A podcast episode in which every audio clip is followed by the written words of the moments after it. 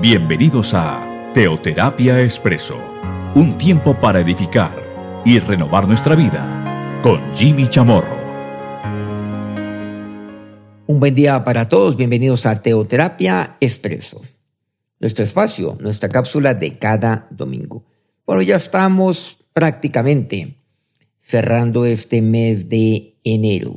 Bueno, mañana ya estamos a 31 me dirijo a ustedes hoy, domingo 30 de este primer mes del año 2022. Bueno, seguramente muchos de ustedes oyen este, pues este podcast unos días después. De esto se trata, de compartirlo hoy para que puedan escucharlo hoy mismo, quiero decir hoy domingo, que lo estamos publicando, para que eventualmente usted lo pueda oír cuando tenga y disponga del tiempo necesario para hacerlo.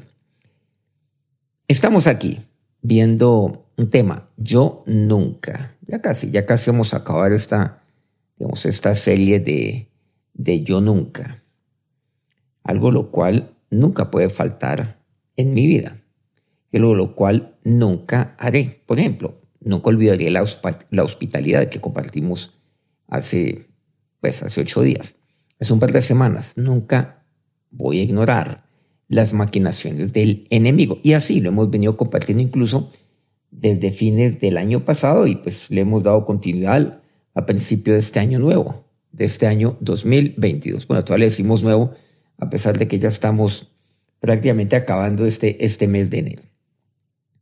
Yo nunca, hay cosas las cuales nunca, nunca debo hacer. Y debe ser pues, deben ser decisiones de vida y decisiones que yo he de tomar en este año, este año 2022.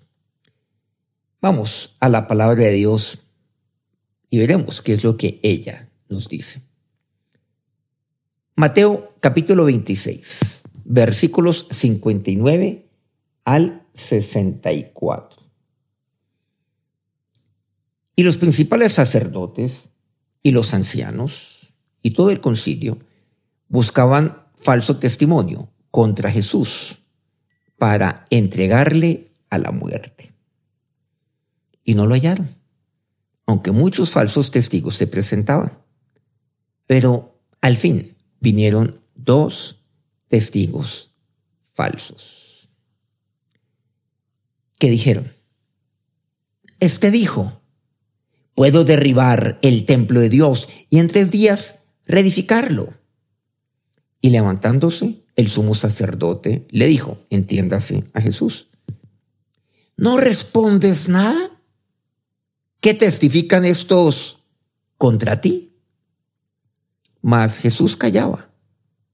Entonces el sumo sacerdote le dijo, te conjuro por el Dios viviente que nos digas si eres tú el Cristo, el Hijo de Dios. Jesús le dijo, tú lo has dicho. Y además os digo que desde ahora veréis al Hijo del Hombre sentado a la diestra del poder de Dios y viniendo en las nubes del cielo. Aquí miremos lo que está sucediendo. Bueno, ya seguramente a través de la lectura de aquí de la palabra de Dios, ya nos podemos ubicar qué es lo que está ocurriendo, el contexto. El Señor ha sido pues entregado, ha sido capturado. Recordemos ese, ese momento y ese encuentro que tiene con Judas y el famoso beso de Judas. Y aquí está frente a la autoridad de la época, la autoridad religiosa de la época que tenía ciertos tipos de facultades, claro, que tenía incluso pues cierto tipo de autoridad desde el punto de vista legal sobre sus propios ciudadanos, o sea, sobre los judíos, como era el concilio. Y ahí estaba Jesús. Y estaba el sumo sacerdote, máxima autoridad de la época. Tenían, obviamente, facultades y funciones de carácter jurisdiccional sobre sus ciudadanos, salvo, pues, por supuesto, eh, algún tipo ya de, de medidas de carácter penal contra ciudadanos judíos porque la, muerte le, competía era a Roma autorizarlo. Como después ocurriría y ahí es donde está el tema de Pilatos. Pero no nos vamos a desviar. Solamente estamos aquí contextualizando. Eso está ahí. Dice que están sacerdotes, ancianos y todo el concilio. Ahora, miren cómo se repite de manera, bueno, se reitera, por lo menos aquí en tres ocasiones en dos versículos. Falso testimonio. Falsos testigos. O sea, buscaron falsear el testimonio. Y estaban buscando desesperadamente falso testimonio contra el Señor. ¿Por qué? Porque ellos tenían un objetivo claro. No era que purgara una pena en un centro carcelario, no. No que simplemente, y no quiero con esto minimizar naturalmente, fuera azotado, que de por sí ese es un castigo severo, inhumano. Pero no querían solo eso. No querían condenarlo a una cadena perpetua. No. No querían exiliarlo. Lo que ellos pretendían era la muerte para entregarle a muerte. Entonces, ¿esto qué requiere? Requiere de una falta. Requiere de una, pues, de un delito que se haya cometido de la más alta gravedad, lo cual pueda ser eh, esta falta, pues condenado con una pena de muerte, sentenciado y condenado con pena de muerte. A pesar de que ya sabemos que el concilio era muy parcializado, naturalmente ya vemos el tema del sumo sacerdote también, lo están alimentando, alimentando. Sabemos que aquí no no hubo algo siquiera, siquiera cercano a lo que conocemos como el debido proceso. Pero bueno, este es otro tema. Pero no hallaron, dice falso testimonio contra el Señor. Aunque muchos falsos, testigos falsos se presentaron. Miren que muchos testigos falsos se presentaron, pero no hallaron. O sea, llegaron y dijeron, no, ¿saben qué? este cuento, este cuento no, no, no, sirve, esto no es causal. ¿Y usted? ¿Usted qué puede decir? No, esto, no, no, eso no es causal. No, algo mucho mejor. Buscaron falsear hasta que se presentaron un par de testigos falsos, dice. Y ahí se refieren a unas palabras que el Señor dijo frente al templo. Entonces, el Señor nada dice al respecto. ¿Se acuerdan? O derribar el templo de Dios y en tres días reedificarlo. Por supuesto que ya sabemos el contexto en el cual él lo dijo, lo expresó. Se está refiriendo a su propio cuerpo. Entendemos, por cierto, que usted y yo somos templo del Espíritu Santo de Dios, o sea, templo de Dios, morada de Dios aquí.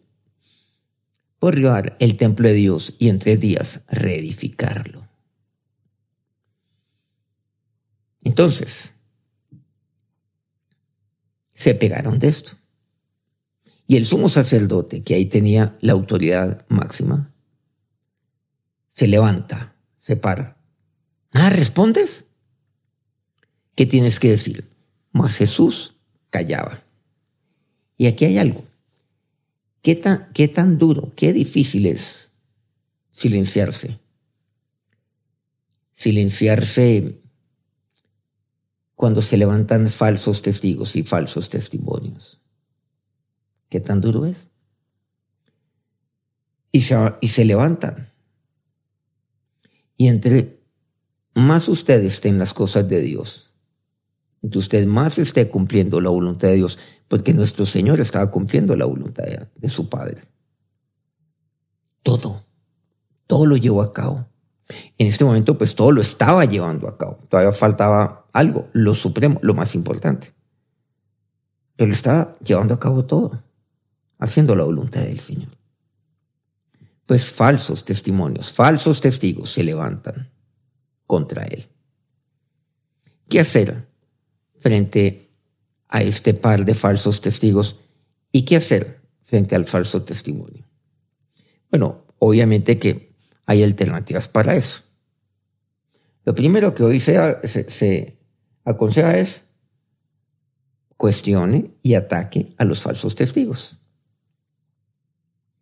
De tal manera que la veracidad de la fuente, de donde provienen esos testimonios, pues pierda toda credibilidad. Y más bien que ellos queden como lo que son, falsos testigos. Ataque. Lo segundo que ha de hacer, desvirtúe. No se quede callado. Responda. Responda. Pero bueno, aquí no podemos quedarnos en el tema netamente legal.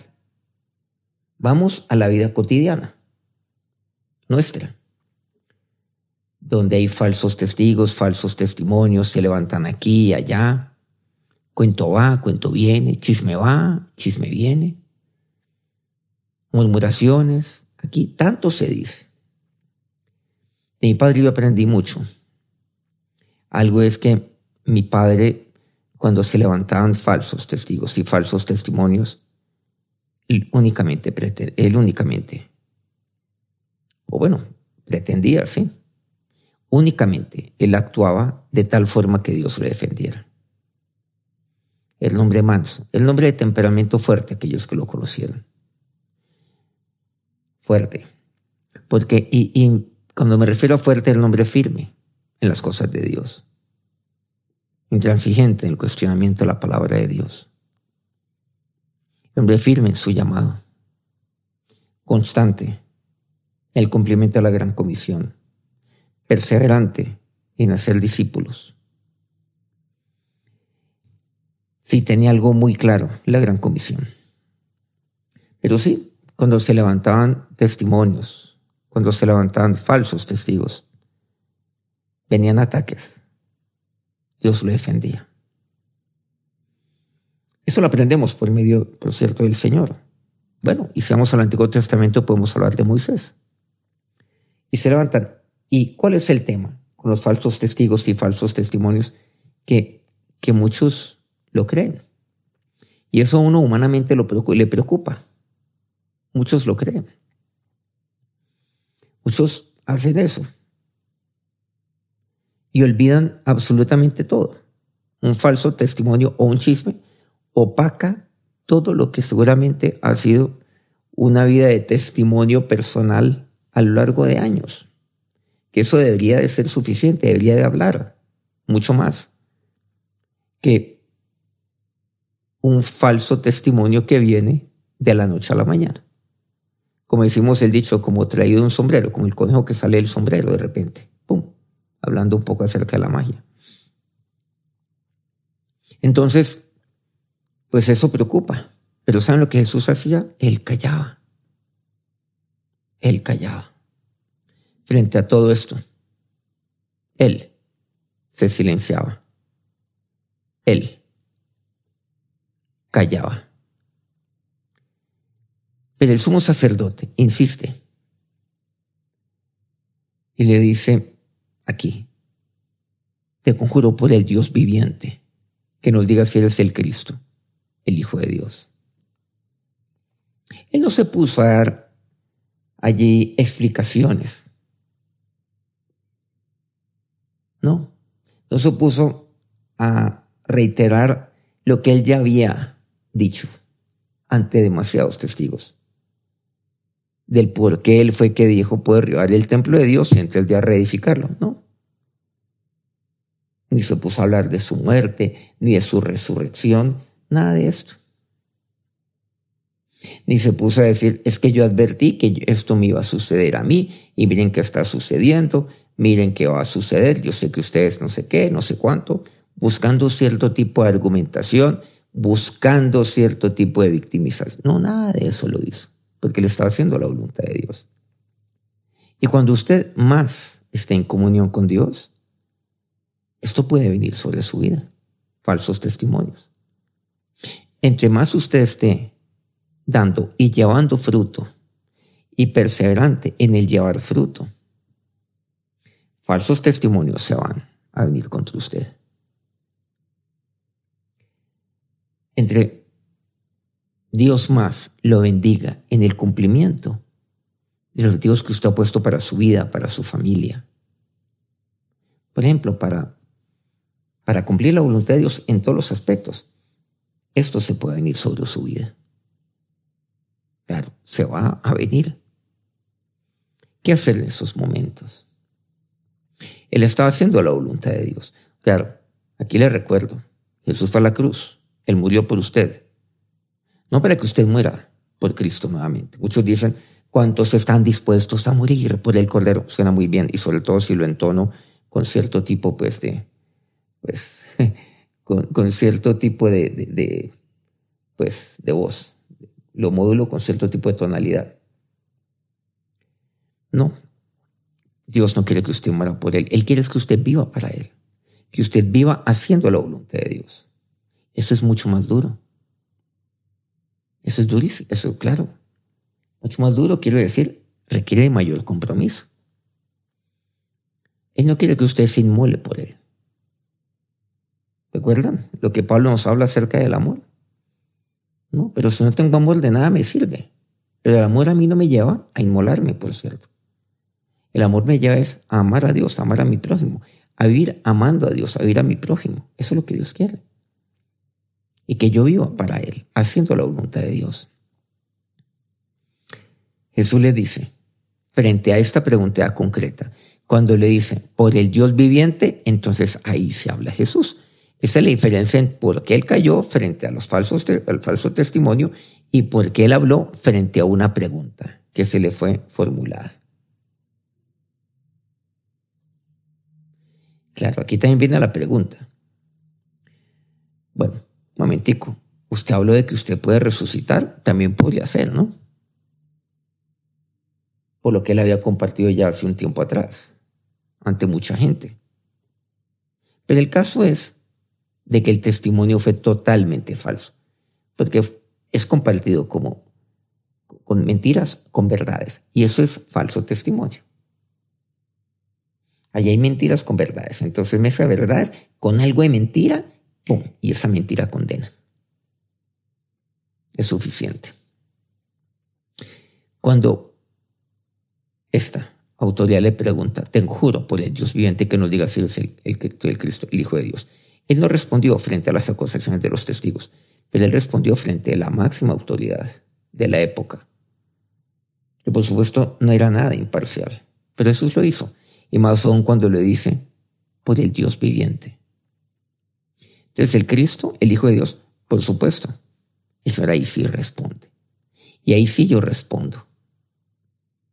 Cuando me preguntan a mí, por el nombre de Dios, si yo soy siervo del Señor, si yo soy hijo de Dios. Jesús le dice, bueno, ya en este caso, pues aplicado para mi vida, naturalmente. Jesús le hizo, tú lo has dicho. ¿Qué dice? Se limita a responder esto. Tú lo has dicho. Así. O sea, ¿qué quiere decir? Que yo soy el Cristo, el Hijo de Dios. No un hijo, no, el Hijo de Dios. Tú lo has dicho, yo soy el Hijo de Dios. Y además os digo, mire lo que dice ahí en adelante, no se quedó callado allí. Aprovechó y les dice que desde ahora veréis al Hijo del Hombre sentado a la diestra del poder de Dios. El Hijo de Dios es el Hijo del Hombre, sentado a la diestra del poder de Dios. Dos cosas dice. Ustedes van a ver al Hijo del Hombre sentado a la diestra de Dios. Ahí lo van a ver. A partir de ahora, desde ahora. Claro, se está refiriendo a partir de todo lo que ocurra como consecuencia de todo este proceso que va a finalizar con mi muerte. Claro, y con la resurrección. Como quien dice, en tres días va a ser reificado el templo de Dios. Miren que allí Allí se habla, no refiriéndose a la pregunta estos falsos testigos, o más bien a la acusación de estos falsos testigos de una manera en la cual esté dando explicaciones, sino aclarando y enfatizando. Sí, efectivamente así es. Pero le responde es al sumo sacerdote. Sentado a la diestra del poder de Dios. Y segundo, y viniendo en las nubes del cielo. Y yo voy a venir. Esto segundo no ha acontecido. Mira que el Señor ahí me dice, a partir de ahora, yo voy a estar, o sea, yo me voy, sí, porque yo voy a estar a la diestra del Padre. Y después voy a venir en las nubes del cielo. Aquí voy a volver. Y ese es el tan anhelado regreso que ustedes y yo, que ustedes y yo clamamos a Dios para que, para que suceda. Para que suceda, ¿por qué no decirlo? En nuestro tiempo, en nuestra época. Ahora, ¿qué va a suceder? Si va a suceder. Yo no le oro a Dios para que suceda, no, es que yo lo creo, porque el Señor aquí lo dice entre otros pasajes. Pero para que, bueno, ya es un tema de carácter personal, para que ocurra en mi tiempo. Su oración puede ser un poco distinta. Pero va a suceder. Por supuesto que esto ya fue claro. Fue claro ya lo que oyó el sumo sacerdote, se rasga las vestiduras y ya dice, ¿qué más evidencia? ¿Qué más necesitamos que esto? ¿Qué más confesión necesitamos que esto? No, ya no hay nada que hacer. Este es digno de muerte. Y ya, pues obviamente ya, pues, como quien dice, acusan al Señor. Acusan, como aquel fiscal que acusa ante un juez.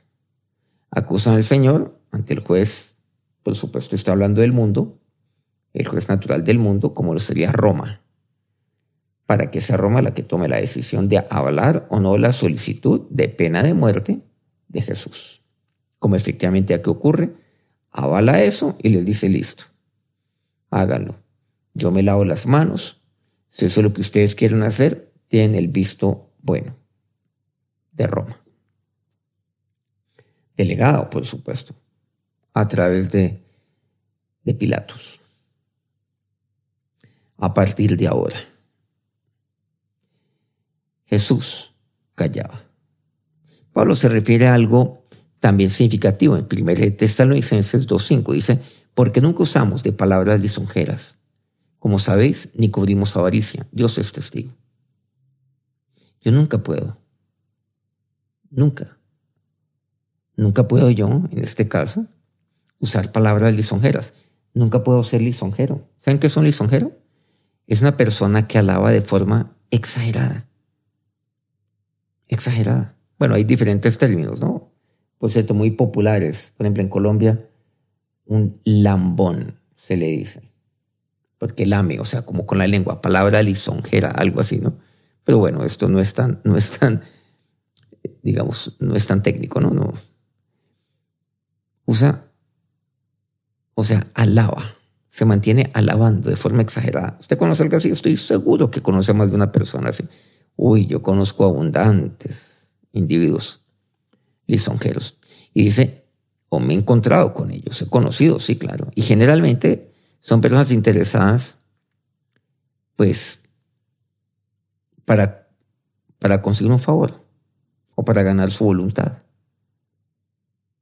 Para tenerlo ahí cerquita, para lo que, lo que, puedan, lo que puedan hacer. Y casi siempre es alguien que está en poder. Y son exagerados para ello. O sea, es como, yo les digo, usamos un término, es algo tan fastidioso, o sea, es patético. Pero hay gente que, que no le da pena eso, que lo hace.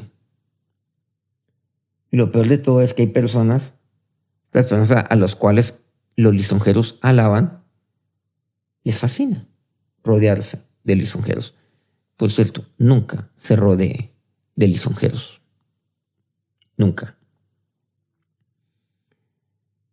Y si conoce, porque sí podemos conocer. Yo los he conocido. Hasta ahí llega. Pero hasta ahí llega. Manténgalo como, como quien dice, bueno, ahí tranquilo, como quien dice a metros.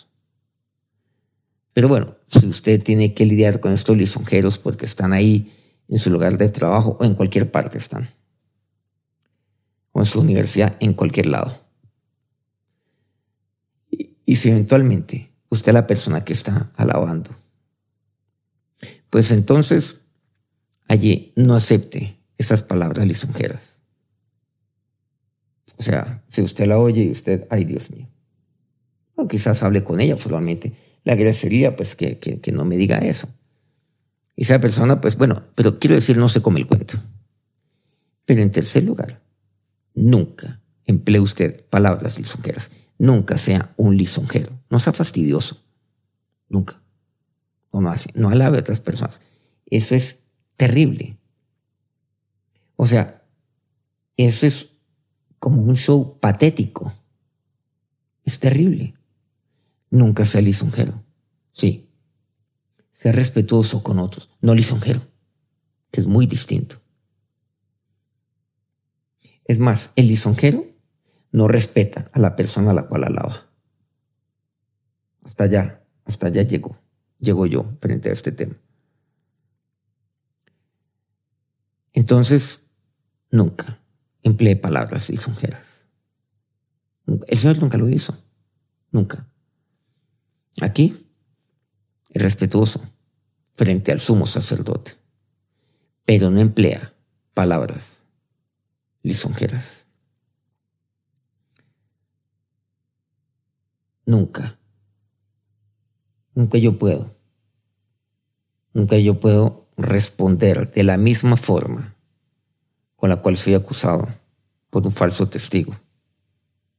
Así como nunca emplearé palabras lisonjeras. Vamos a acercarnos a Dios en oración. Ahora, Señor Dios, nos acercamos a ti en este momento, en este día. Tendo más y más de tu palabra, más y más de ti, de tu vida, como hoy lo he hecho, Señor. Gracias, Señor, por lo que tú hiciste por mí. Y te callaste por mí para hacer la voluntad del Padre. Pero en esos momentos, oh Dios, Nada respondiste frente a los falsos testimonios, frente a los falsos testigos. Pero sí, nunca negaste que tú eras y eres el Hijo de Dios. Que tú eras el Cristo y hoy lo eres. Eres mío, eres mi Cristo. Y Señor, dígale, y yo creo que está, está sentado a la diestra del poder de Dios, quien el Hijo del hombre. Jesucristo hombre está sentado a la diestra del poder de Dios. Ahí estás tú. Y yo creo que el Padre te dio toda autoridad a ti. A ti. Aquel que cayó. Y aquel que nunca negó que era tu hijo.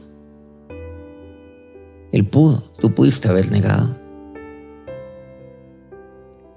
que tú eras el Hijo de Dios y pudiste haberte salvado, mas no lo hiciste. No lo hiciste. Tú pudiste haber hablado en su momento frente a las acusaciones de dos testigos falsos para aclarar y seguramente explicar y seguramente arreglar hasta tus propias palabras, acomodar tus palabras no, es que yo no quise en su momento decir esto, sino esto. Y tú eras salvado. Tú pudiste haber negado que eras el Cristo y haber podido salvar tu vida. Mas no lo hiciste, Señor. Callaste cuando habías, cuando había que callar. Pero hablaste cuando había que hablar y cuando no había que negar quién eras tú y quién eres tú, Señor. Así, Señor. Dios. Y así como, Señor, en tres días fue reificado aquel templo que eres tú. Así tú me has dado la resurrección, sí, la muerte para resurrección de vida eterna. Y ahí estaré, Señor, junto contigo Jesús. Señor, yo creo que tú estás a la diestra del poder de Dios y yo creo que tú vendrás en las nubes del cielo. yo lo creo. Y ahora toca mi vida, Señor, toca mis labios, mi boca. Dígale, Señor, yo nunca quiero ser un lisonjero. Guárdame de ello. Mi alabanza únicamente a ti.